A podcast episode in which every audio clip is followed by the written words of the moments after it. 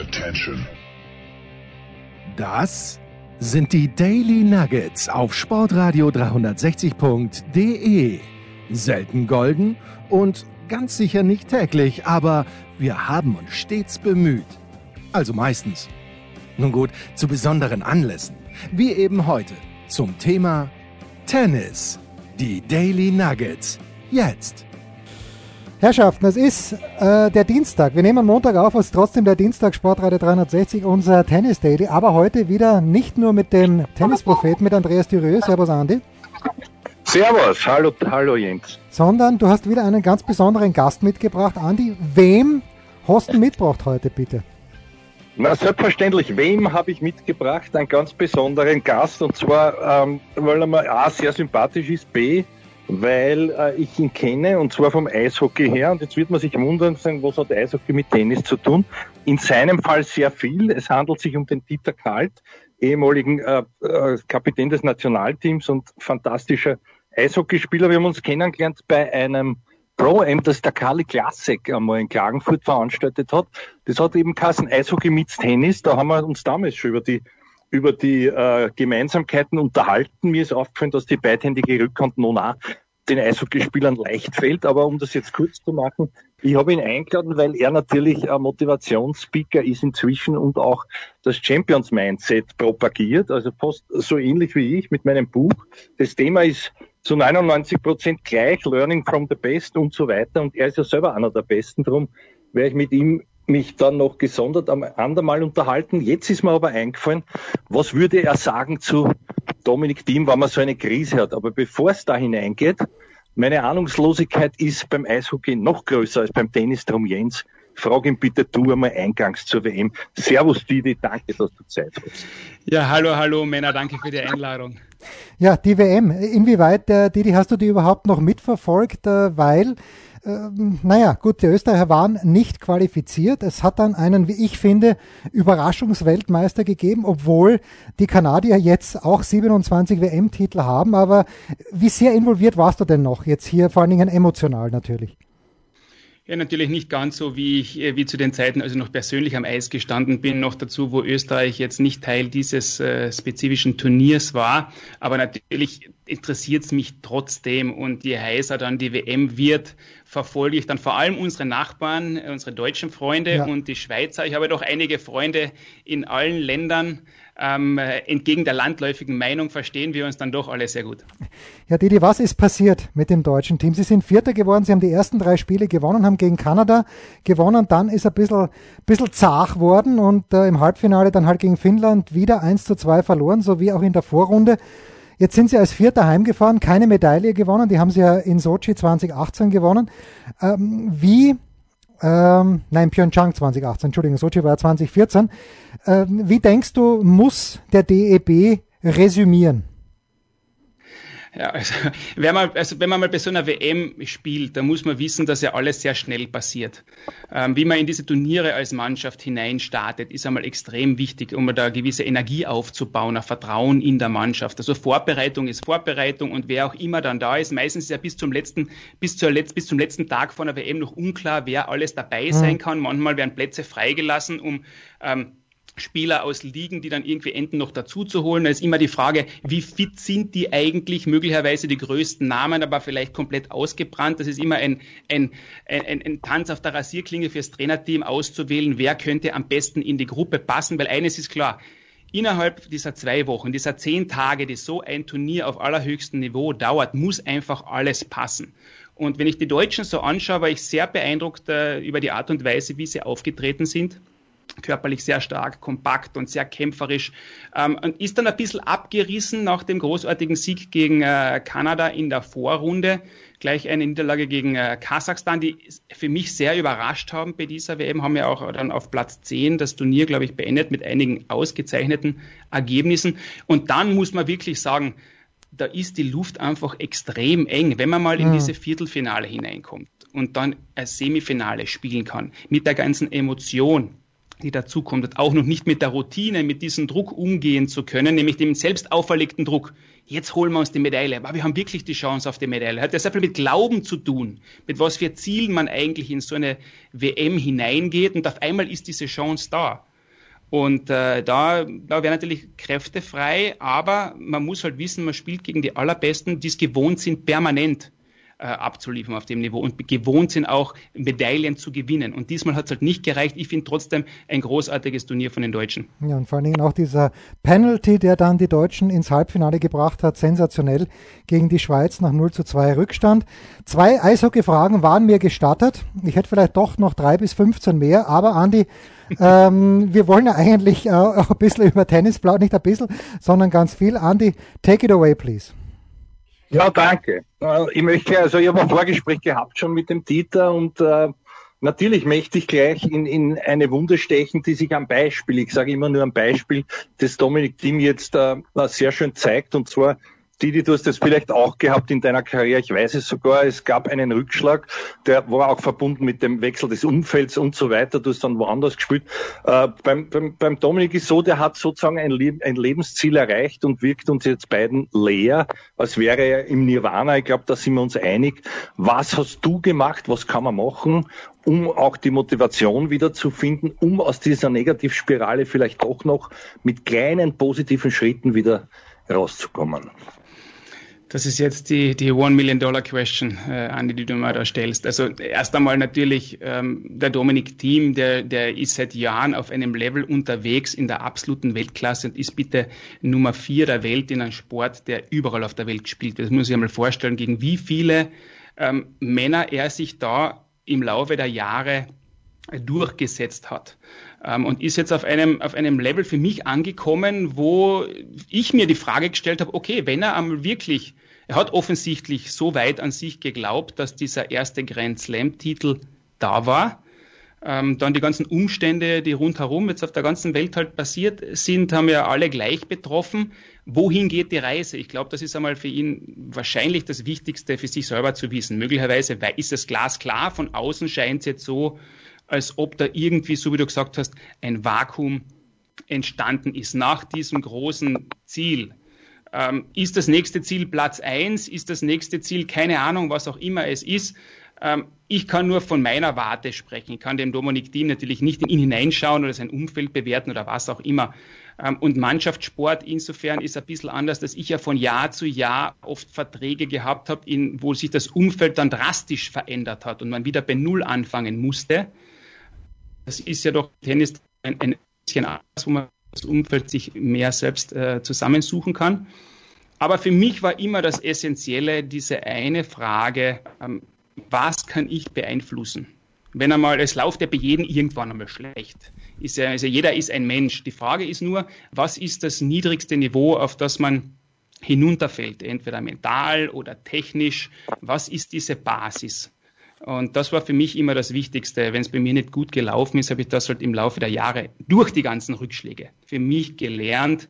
Ich muss mir auf mich selber verlassen können. Ich muss kontrollieren, wo meine Energie hinfließt, ähm, wo mein Fokus ist, weil man verliert hin und wieder, wenn man im Flow ist und alles gut geht und die, alle Schulterklopfer da sind und jeder von einem was will und man sich selber vielleicht, ja, man selber glaubt, man ist besser als man ist, dann ist ganz leicht einmal auch den Überblick zu verlieren. Und da muss man dann sehr stabil sein. Und ich habe mir da was aufgeschrieben nach dem Gespräch, das wir gehabt haben, ganz kurz.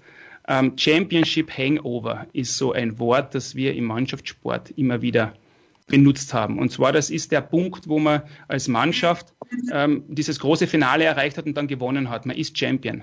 Und man weiß, wie lange dieser Prozess gedauert hat, wie viele Niederlagen da äh, am Weg waren, wie viele Hürden überwunden äh, werden mussten. Und dann auf einmal ist der Moment da und man glaubt, das geht jetzt automatisch so weiter. Man weiß eh, was man gemacht hat. Und in Wahrheit ist so, dass immer eine Art der Entspannung kommt, immer eine möglicherweise der Frage, der Feier. Natürlich muss man das genießen, ist ja logisch, aber die anderen schlafen halt nicht. Und die Wölfe sind hungrig. Wenn man im Spitzensport auf höchstem Niveau unterwegs ist dann, und die Kleinigkeiten, Kleinigkeiten nicht richtig macht, und das sind so, das sind so, so Sprüche. Wenn man äh, Interviews bei Sportlern äh, hört, vor allem im, im Mannschaftssport, was hat den Unterschied gemacht? Ja, die Kleinigkeiten haben den Unterschied gemacht. Ja, das sind so, das klingt so, was sind denn bitte Kleinigkeiten? Aber wenn die Spieler dann teilweise fragst, was sind denn die Kleinigkeiten bei dir, die den Unterschied ausmachen, dann können es da gar keine richtige Antwort geben in dem Kontext von einer Mannschaft mit so vielen Variablen. Und da ist, glaube ich, der, der Hund auch begraben, dass vielleicht ein bisschen bei manchen, bei mir war es manchmal so, das Bewusstsein gar nicht da war, was die ganzen Kleinigkeiten ausmachen, die mich eigentlich so gut gemacht haben. Warum mache ich das eigentlich, was ich mache? Mhm. Was, mhm. was, sind meine. Stärken, was sind meine Schwächen, ein Bewusstsein und vor allem auch, was ist in anderen Bereichen wichtig für mich, weil man ist ja nicht nur der Eishockeyspieler oder nur der Tennisspieler. Wenn irgendwo ja. nicht passt, dann spielt das genauso rein. Und das sind so Fragen, die ich dem Dominik stellen würde, die er ja. natürlich beantworten kann von der Ferne. Ja, ja. Das heißt, das heißt, äh, das habe ich auch festgestellt, je besser man sich selber kennt, je besser der Champion seine, seine Dämonen, sage ich jetzt einmal, auch emotional kennt, aber auch seine, seine, seine ganzen Trümpfe, die er hat, nicht? Weil worauf wird er zurückgreifen unter Druck? Immer auf seine Stärken, no na klar. Ja, aber je besser der sich kennt, wenn er sich auch eingesteht, wie schlecht an seinem schlechtesten Tag ist, dass das halt auch manchmal Realität ist und vorkommt, dann kann er dort ansetzen. Ne? So ja. quasi, oder? Ja, nein, ich, ich, das muss dieses Bewusstsein, für mich ist dieses Bewusstsein sich selbst gegenüber extrem wichtig.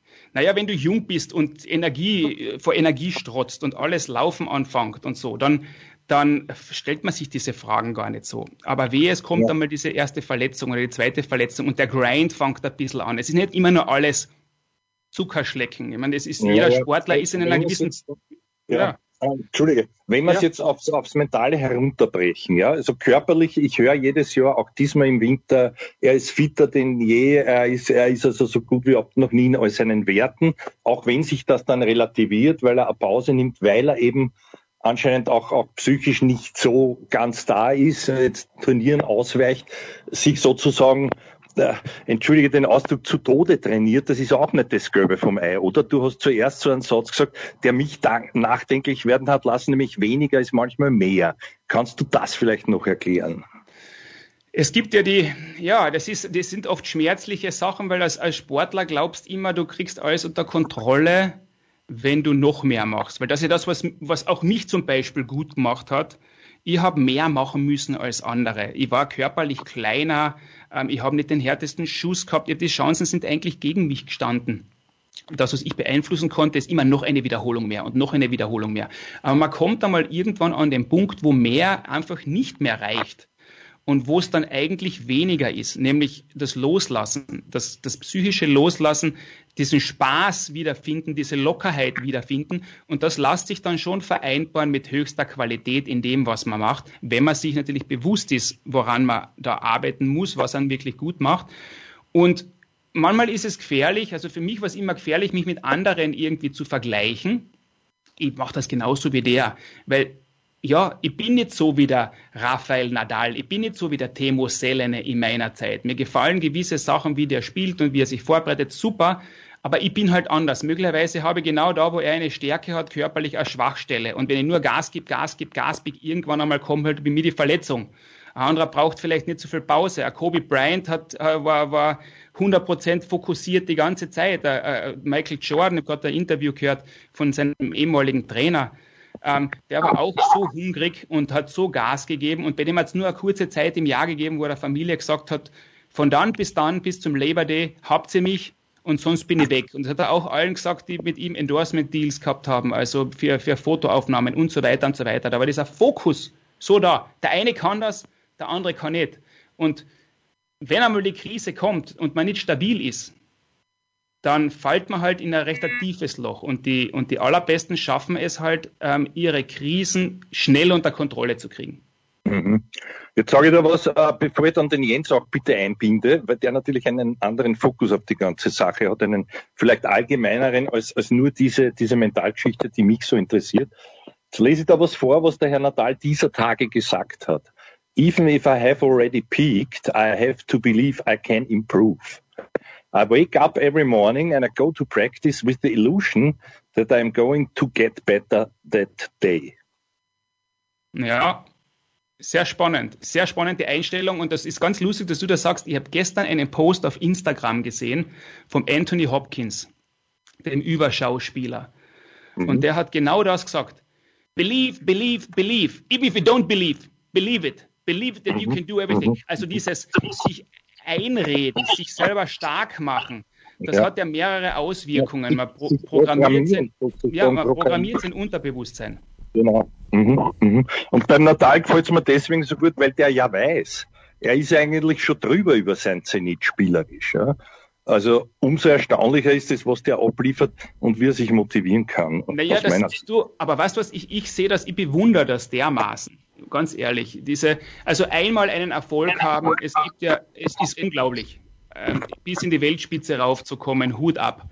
Aber dann Leistung über Jahrzehnte abzuliefern auf höchstem Niveau, das ist wirklich ähm, Meisterschaft. Und das geht nicht nur mit Motivation. Das geht nicht, dass man sich jeden Tag pusht und jetzt gehen wir, gehen wir, gehen wir und jetzt reiße ich alles, sondern das hat sehr viel mit Köpfchen auch zu tun. Natürlich mit, der, mit, dem, mit dem Vermögen, sich zu quälen und, und immer noch diesen Spaß und diesen Hunger zu haben, zu gewinnen, besser zu sein als ein anderer. Ich kann mir nicht vorstellen, dass irgendeiner von den Herrschaften ähm, an Geld denkt oder irgendwas, sondern die wollen einfach nur gewinnen, die wollen besser sein als der andere im Spiel. Und dann kommt das Business möglicherweise irgendwann einmal dazu, aber das sind ja noch immer Buben, die ben Tennis spielen teilweise, die, wenn du anschaust, was da für Emotionen frei werden, das ist das Schöne, ähm, aber gleichzeitig jemand so, wenn der Nadal sowas sagt, gell, er bereitet sich mental vor, er weiß, wie er tickt, was er braucht, aber gleichzeitig hat er sicher hundertprozentig alles ganz genau analysieren müssen mit der Art und Weise, wo er seine technischen Stärken, Schwächen, was auch immer das er hat und seine Gegner spielen, wie kann er das Beste da rausholen? Also sehr hart, aber sehr smart.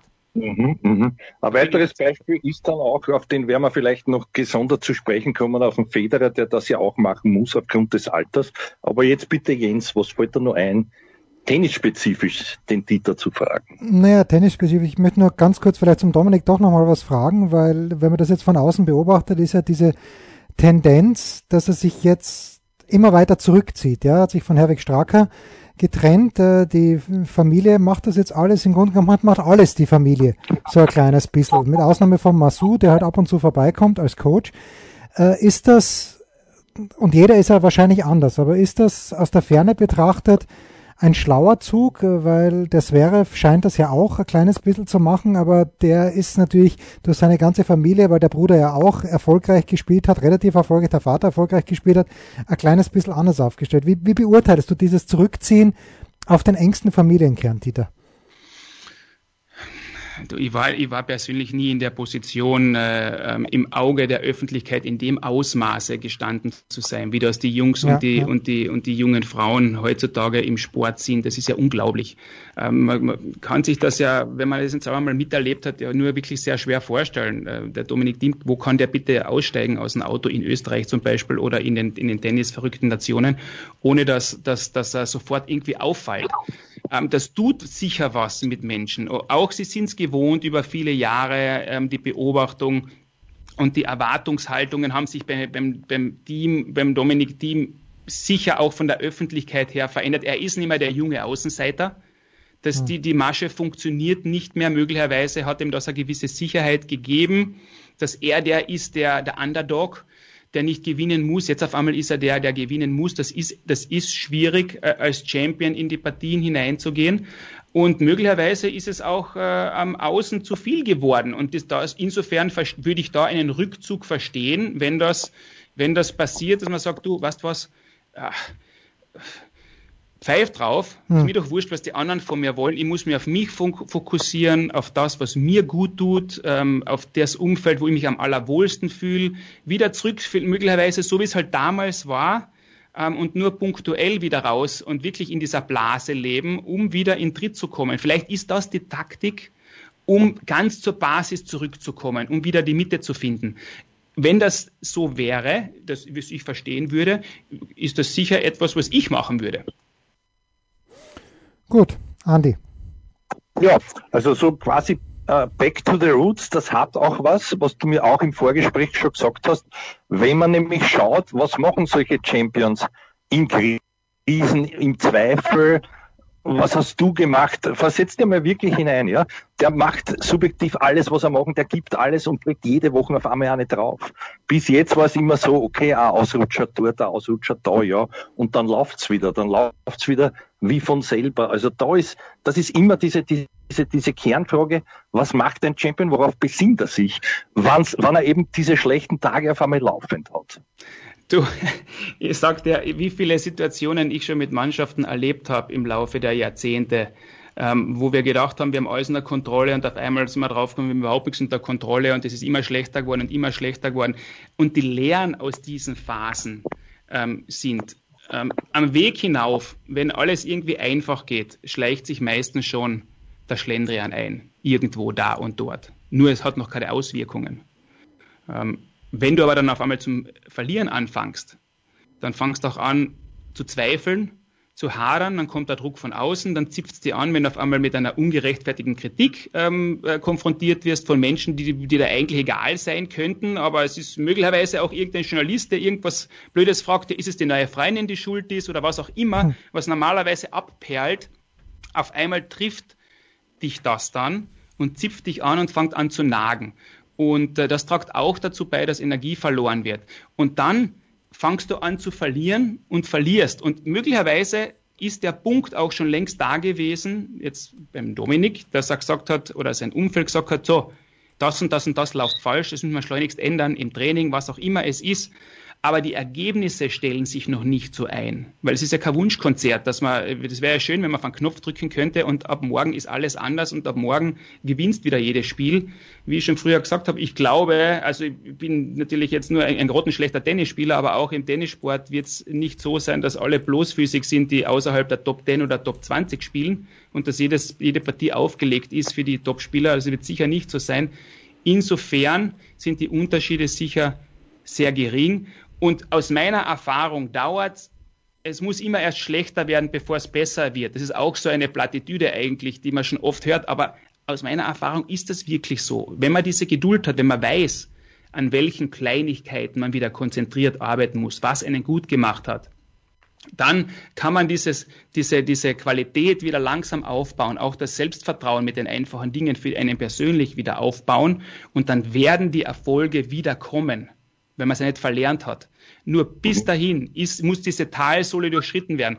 Und wenn er dann sagt, weg von der Öffentlichkeit, zum Beispiel, zurück in die Familie, das Umfeld hundertprozentig kontrollieren, komplett abschalten, naja, das könnte, das, das könnte der Weg zum Erfolg sein. Also eine Frage, die sich die aufgelegt ist, im, im Zusammenhang mit einem positiven Effekt, wo ich immer denke, woher hat einer, der eineinhalb Jahre ja, der zwar schon alles gewonnen hat, was gibt, nämlich der Herr Federer, der eineinhalb Jahre nicht auf dem Level spielt, diese Best of Five Partien und so, woher hat der auf einmal diesen Self-Belief? Woher nimmt der diese Dinge? äh, dass es dann dort läuft mit einem einzigen Vorbereitungsturnier quasi aus nichts heraus. Nur bei einer Standortbestimmung, auch wenn er dann aufgegeben hat, ist ja wurscht, aber der hat drei Partien gewonnen dort, dass du denkst, wie kann das sein, ja? Eigentlich ohne, ohne wirkliche Matchpraxis. Also, was glaubst du, ist da der Unterschied vom Mindset her? Der muss sich ja irgendwas denken, wenn er da reingeht. Du, also, der Roger Federer ist, ich meine, wir reden da von den Besten in der Geschichte bitte, es gibt ja wohl Gründe, warum Leute dermaßen erfolgreich werden und über so lange Zeit Spitze sind. Der vereint ja so viele Eigenschaften in einer Person, abgesehen davon, dass ich ihn leider nicht persönlich kennengelernt, dass er unglaublich netter Mensch auch so sein soll. Ähm, der weiß, der, der macht eigentlich alles, sobald er auf den Platz geht, in, in, in höchstmöglicher Perfektion ist der falsche Ausdruck, aber für ihn halt wirklich unglaublich gut. Und das bringt, der, der hat dieses wahrscheinlich dieses Selbstvertrauen, ähm, dass er wenn er, er muss nie unglaubliche Sachen machen, weil seine normalen Sachen sind schon dermaßen gut, dass es meistens reicht. Wenn der körperlich fit ist und der hat ein gewisses Alter inzwischen schon und der auch einen Haufen Kinder zu Hause und eine große Familie, also der muss mit seiner Energie haushalten. Insofern glaube ich, dass, dass ihn vor allem die Freude an dem Ganzen ähm, noch äh, solche Leistungen bringen lässt und nicht mehr dieser Druck, irgendwas zeigen zu müssen, außer halt für sich selber gegenüber beweisen zu wollen, dass er, wenn er es macht, auch richtig macht. So würde ich das einschätzen. Und Leichtigkeit, ich meine, das, das kann halt wirklich Berge versetzen. Jens. Na, ich bin, bin wunschlos glücklich. Ganz, ganz spannend, was der Didi da erzählt in unserer kleinen Show. Dann, Wenn nur irgendwas davon stimmt, wäre auch schön. Naja, hoffe, du, vielleicht hört ja der eine oder andere, der betroffen ist und denkt sich, so deppert war das eigentlich gar nicht. Ja, ich möchte noch, ein Zitat gebe ich noch abschließend, vielleicht kannst du darauf aus, vielleicht hast du das eh selber auch gelesen. Wir sind ja ähnlich unterwegs, auch, auch immer beim Schauen und uns orientieren, nämlich in dem Fall an den Besten in dieser äh, Mental-Motivationsszene da hat der Kobe Bryant gesagt, es ist zwar gut, wenn du, wenn du trainierst und trainierst und trainierst, aber die Frage ist nicht, wie viel und, und äh, äh, wie, also wie quantitativ, wie viel du trainierst, sondern, sondern wie du mit dem Mind dabei bist. Also wie, wie trainiert das Mind mit in jeder Phase dieses Trainings? Das ist auch interessant. Wie, also wie präsent bist du sozusagen vom Hirn her im Training? Du, ja, das ist ein, ein, extrem wichtiger, extrem wichtiger Punkt. Ich, meine, ich bin ja selber in dem falschen Glauben aufgewachsen, dass mehr besser ist. Aber mehr Stunden hast noch lange dass du gut trainiert hast. Du kannst in, der, in einem Drittel der Zeit qualitativ viel besser und sinnvoller trainieren, oft als, als wenn du da nur Stunden raushaust und glaubst mehr, mehr, mehr, mehr, mehr, mehr das falsche Gewicht, die falsche Wiederholungsanzahl, die falsche Pausengestaltung, die eine schlechte Regeneration, ein schlechtes Essen, das für deinen, für deinen Metabolismus nicht, nicht, nicht richtig ist. Einfach das Wissen über den eigenen Körper, das da fehlt. Ähm, das war zu meiner Zeit, ist einfach nur trainiert worden. Da hat der 16-jährige Dieter mit den, die, die gleichen Gewichte angegriffen wie der 33-jährige äh, Helmut zum hm. Beispiel. Und habe gedacht, ich bin super, weil ich mithalten kann, dass ich damit mich schwer verletzen kann und dass es eigentlich den gegenteiligen Effekt hatte, war mir ja viele Jahre auch nicht bewusst. Und einer der bekanntesten österreichischen Eishockeyspieler, ähm, der eine, auch eine Ikone, eine zukünftige Ikone des österreichischen Eishockeys, der, der noch immer spielt, der Thomas Koch zum Beispiel, der auch immer so eine unglaubliche Einstellung äh, an den Tag gelegt hat und, und sehr erfolgreich damit geworden ist mit seiner körperlichen Fitness, der ist auch einmal vor diesem Plafond gestanden und gesagt, das gibt's ja nicht, ich, ich, ich mache mehr und mehr und mehr und der wäre einfach nicht besser, bis er gelernt hat, dass die Pause das Wichtige ist. Dass er sich da, dass er da viel bessere Ergebnisse ähm, gefunden hat in den Trainingsleistungen, weil die Pausengestaltung eine andere wurde. So, das ist jetzt natürlich auch sehr oberflächlich gesprochen, aber weniger ist oft wirklich mehr. Dazu, und da, damit schließen wir es wirklich ab, weil es kommt nichts mehr Besseres nach. Ich war einmal auf einem Triathlon-Trainingslager und da war Peter Sauerland damals, oder damals war es nicht mehr, aber davor war Trainer der deutschen Triathlon-Nationalmannschaft und er hat Folgendes gesagt, und das ist genau das, was der Dieter sagt. Echte Form kriegt man im Bett. Also Peter Sauerland äh, war, hat polnischen Einschlag, aber er hat wirklich gesagt, echte Form kriegt man im Bett, weil er gesagt hat, er hat bei so vielen Triathleten auch gesehen, die haben jeden Tag trainiert und haben auf die Pausen vergessen. Und äh, wenn du immer nur trainierst, trainierst, trainierst, dann wirst du irgendwann mal einfach nicht besser, sondern du musst deinem Körper Pausen geben. Passt. Gut, dann, dann sage ich leider und legt euch ins Bett, wenn es geht, im Moment ins Sonnenbett. Was gibt es Neues? Wer wird wem in die Parade fahren? Wir blicken in die Glaskugel. So, und jetzt machen wir vielleicht nicht so lang wie sonst, aber ein paar Minuten wollen wir natürlich auch noch der äh, Tennisprophet und ich über die laufenden French Open sprechen. Rafael Nadal füsiliert gerade nach einem knappen ersten Satz, so wie er es im letzten Jahr auch gemacht hat, so wie er es in Rom gemacht hat, Yannick Sinner. Novak Djokovic hat die ersten zwei Sätze gegen Lorenzo Musetti heute verloren am Montag und dann den jungen Musetti auch wieder füsiliert, der dann aufgegeben hat im fünften Satz. Aber nochmal zurückzukommen, äh, man weiß ja, ich schlafe in Roger Federer Bettwäsche ich verstehe auch, warum er dann sagt, okay, äh, er geht das Risiko nicht ein, dass er sich verletzt. Also ich verstehe es schon.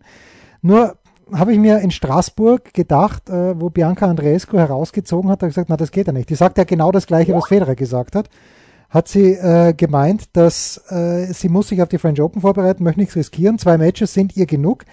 Da war ich kurz davor, einen Sermon, einen, einen, eine Wutrede zu starten. Bei Federer mache ich es nicht. Andi, wie beurteilst du diesen, diesen Rückzug aus den French Open 2021? Äh, natürlich die Aussicht, hintereinander Berrettini, Djokovic und Nadal zu spielen und dann noch nicht mal das Turnier gewonnen zu haben, sollte er die drei Matches gewinnen. Ich verstehe es natürlich, bin mir aber nicht ganz sicher, ob ich happy damit bin. Naja, aber ich glaube, happy ist vor allem der Herr Köpfer nicht und auch die anderen beiden davor werden damit nicht happy sein, aber es ist ja wurscht, weil im Prinzip es ist ein, jeder Sport ist ein Egoistensport, Tennis ein ganz besonderer. Und wenn das ein gesunder Egoismus ist, wo sonst als auf diesem Level, äh, wenn er berechtigt ist, da mitzuspielen, soll er sich den testen. Wo sonst soll er dich, sich den Matchpraxis holen, so bitter das ist. Er hat nichts Verbotenes getan. Er ist einer, der, der immer alle Regeln auch, äh, auch äh, befolgt hat. Also insofern verstehe ich die nicht, die jetzt sagen, na, äh, jetzt war er immer so nett und jetzt ist er der größte A, den es gibt, weil das kann man ja nicht machen, verstehe ich nicht. Sehe ich auch so gar nicht. Also muss ich ehrlich sagen, äh, man muss auf sich schauen, jeder muss auf sich schauen und vor allem der Herr Federer. Woran es mich erinnert hat, ein bisschen ist äh, witzigerweise, jetzt kram ich wieder in meinem großen Schatz, in meiner Schatzkiste der, der schönen Erinnerungen. Ich habe dann äh, nachgezählt, es ist genau drei Jahrzehnte her, dass der Herr Jimmy Connors dort im zarten Alter von 38 gegen einen gewissen Michael Chunk, der davor als jüngster immer noch Grand Slam-Sieger aller Zeiten einmal Paris gewonnen hat und sonst nichts mehr. Äh, nebenbei bemerkt, äh, in Führung liegend aufgegeben hat im fünften Satz in der dritten Runde. Ja, und nachher hat er gesagt, also ich kann nicht mehr geben, als ich habe. Und für mich war das Bewusstsein genug zu wissen, ich könnte am Schlagen über Best of, über Best of Three hätte ich dreimal schon gewonnen. Und mit Standing Ovations dort verabschiedet wurde, ja, da hat auch keiner gesagt, na ja, äh, der Hund und hin und her und, und hätte er doch vorher aufgehört, die armen anderen zwar, die er in den ersten Runden, wenn er jetzt eh aufgibt. Also sowas finde ich an sich für, für unberechtigt. Aber mir hat das, mir hat das gefallen, weil es irgendwo doch vergleichbar ist. Ja. Damals hat man gesagt, es wird nie wieder angeben, der mit einem solchen Alter so lang so gut spielt. Es gibt den Roger, der noch viel besser spielt, meiner Ansicht nach, als der Herr Connors bei allem Respekt jemals gespielt hat auch ein Mecken und so weiter. Aber es ist halt, was willst du in dem Alter machen? Und wenn er jetzt noch geht, natürlich, natürlich geht's da nur mehr um diese ganz, ganz großen Titel und seine realistische Chance ist in Wimbledon. Das ist nicht mehr allzu lang hin. Da verstehe ich auch, wenn er sagt, ich muss mir jetzt schonen, ich habe beide Knie operiert, ich bin das vom körperlichen Level her nicht mehr gewohnt. Und leider tut mir leid, ich muss aufhören. Ich finde das recht harter und damit hat er jetzt niemandem was zu leid getan. Der Herr Köpfer hätte es ja auch gewinnen können. Ja, das ist, ja. also das, das, das abschließend von mir zu dieser Thematik. Ich glaube mittlerweile, dass er Wimbledon gewinnen kann. Ganz ehrlich. Oder dass er zumindest bis ins Halbfinale kommen kann. Wenn er die gleiche Auslosung, bitte. Ja. Wenn er die gleiche, Entschuldige, ich finde auch, er macht es ja ganz richtig. Er macht es ja richtig. Und das ist eben das, was, glaube ich, auch der Didi noch auch gemeint hat, wenn er es vielleicht nicht gesagt hat, es müssen Champions auch, oh ja, er hat gesagt, man muss auf sich selber, man muss seinen Weg gehen und durchziehen. Da gehören halt dann auch manchmal Dinge dazu, die andere nicht verstehen oder die die nicht gut heißen. Das muss auch an einem abprallen, weil es ist ja sein Weg. Und wenn er jetzt Wimbledon gewinnt, wenn alle sagen, so gescheit, so super, das siehst, müssen wir uns nächstes Mal auch schonen, weil vielleicht ist weniger mehr. Ja, also in hm. diesem, das ist ja im Nachhinein gesagt dann immer, wenn er es jetzt nicht gewinnt, okay, ja, hat er es halt so probiert, was soll man machen? Auf jeden Fall offensichtlich ist, dass man in dem Alter nicht mehr so mir nix, dir nix, dreieinhalb Stunden oder länger durchgehen kann, jeden zweiten Tag auf, auf, auf möglicherweise fünf Sätze. Ja, also mir hat das natürlich schon gefallen, wie er sich da durchgebissen hat, weil er wollte dieses Match nicht verlieren. Das hast du genau gemerkt. So, du, du, du musst es gewinnen. Ich verliere es nicht für dich, hat er dem Köpfer da so ein bisschen genau. mit auf den Weg gegeben. Und, genau, und das ist ja auch, und das kannst du eben, Jens, da können wir im besten Training spielen um, um, um 100 Millionen, die wir schon haben am Konto. Es ist nur ein Training, ja.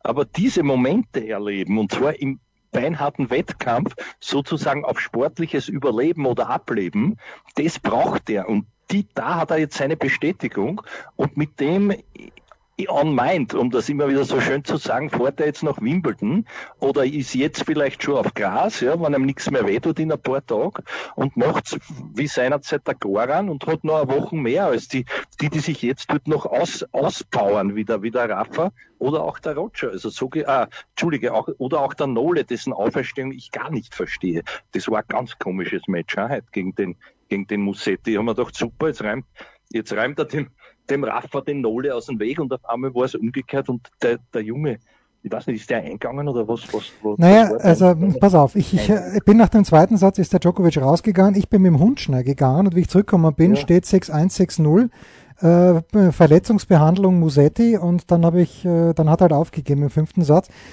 Ähm, ich, ich habe ja zu keinem Zeitpunkt geglaubt, dass der Musetti drei Sätze gewinnen kann, aber die ersten zwei Tiebreaks, die sind ihm nicht gut bekommen dem Djokovic, weil er hat natürlich, hat er mitgeholfen, dass Musetti da eine Chance gehabt hat, aber Musetti hat teilweise Bälle gespielt, er ist auch sehr viel reingefallen. Das war schon echt, echt schön zum Anschauen.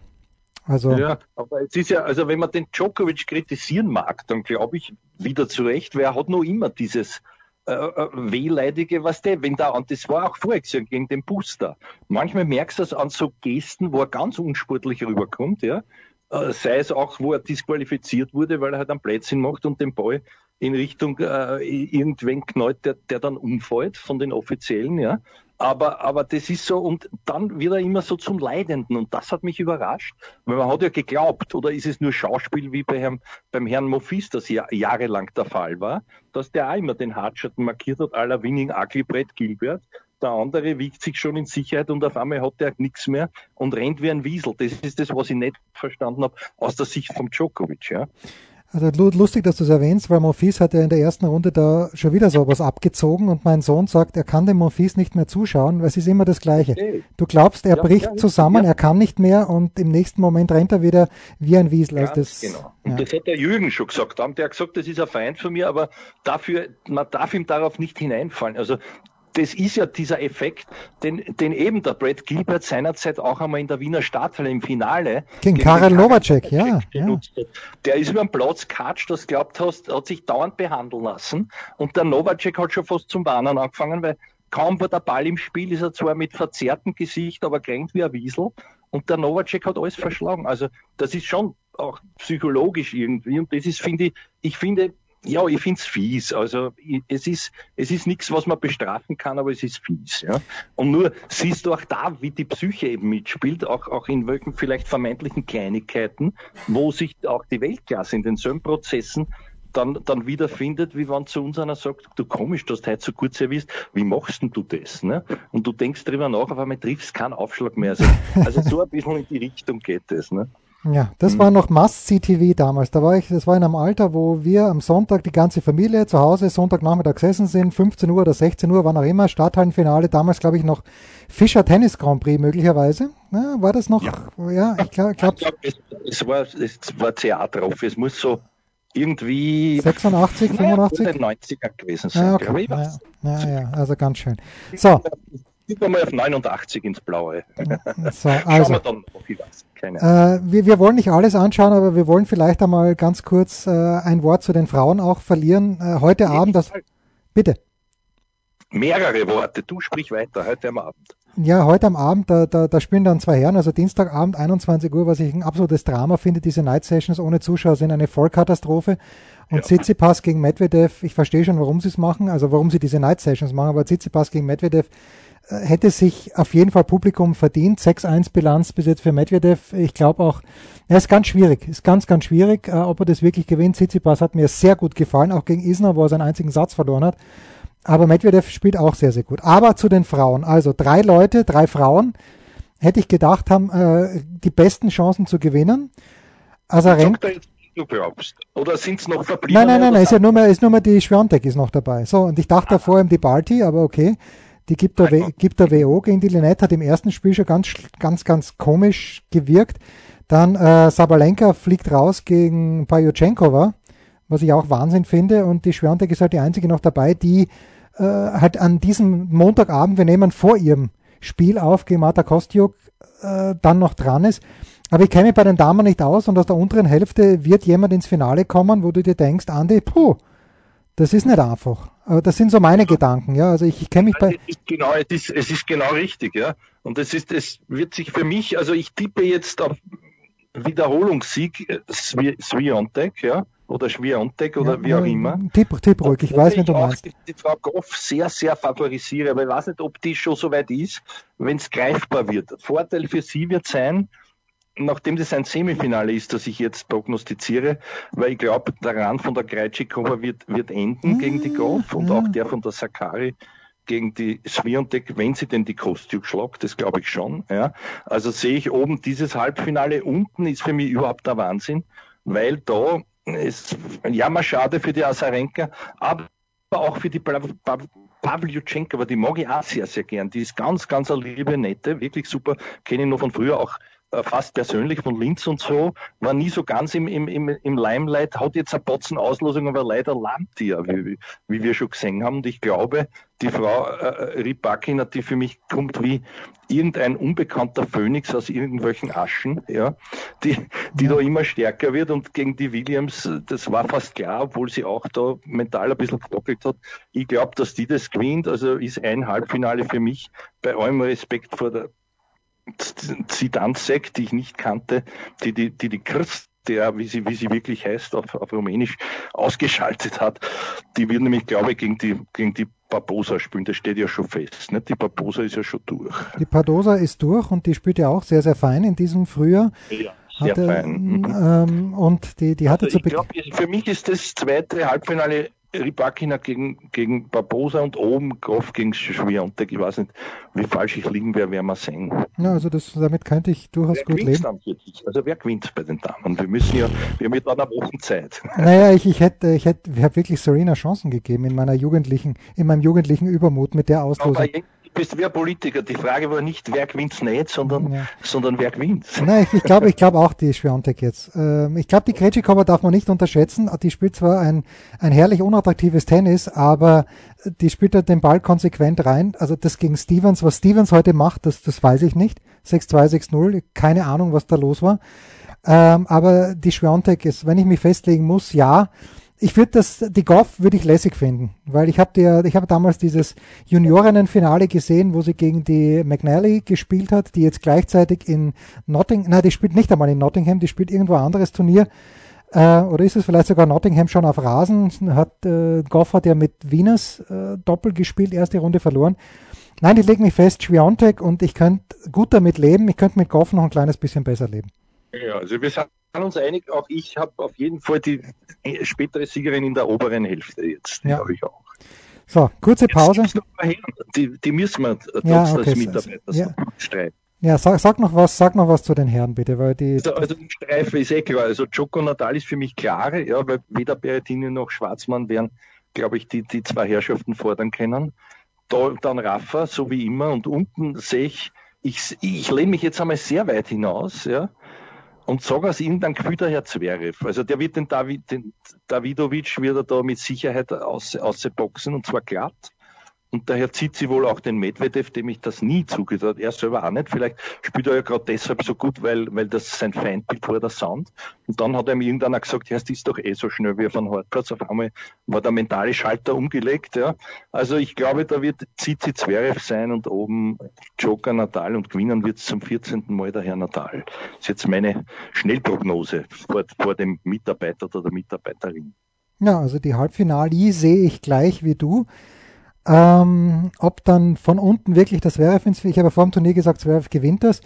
Aber mittlerweile glaube ich auch, dass der Nadal wieder gewinnt, obwohl er mir, naja, das, das sagt man halt immer, das sagt man, oder ich sage es ja auch gerne, ah, nicht ganz so souverän wie in den letzten Jahren, na komm, jetzt äh, ge- gegen, gegen Sinner, ja, ist er nicht, aber er gewinnt halt dann trotzdem. Ja, und der Es Djokovic, ist ja auch das Gewand nicht ganz so schön wie, wie in den 14 Jahren oder, oder sagen wir, wie jetzt muss man schon sagen, seit 2005. Das ist ja dann doch schon länger, nämlich 16 Jahre her. Pause und Ja. dann Pause und dann der Mitarbeiter oder die Mitarbeiterin der Woche. Ein Fallrückzieher von der Mittellinie? Ein Skiflug über einen Viertelkilometer? Oder einfach nur ein sauber zubereitetes Abendessen? Unser Mitarbeiter, unsere Mitarbeiterin, unser Darling der Woche. Ja, magst du anfangen? Soll ich anfangen? Ich, ich habe we Darf anfangen, Aber eins mache ich noch, das ist ja immer so. Ich bin ja gefrasst und es wird dann wieder länger. Ist mir aber wurscht, du weißt, dass du bist. Jetzt sag mal, warum verstehst du das? Du hast zuerst gesagt, du verstehst das ja, dass die Night Session ohne Zuschauer, ich verstehe das gar nicht. Nein, weil warum muss ja fürs Fernsehen.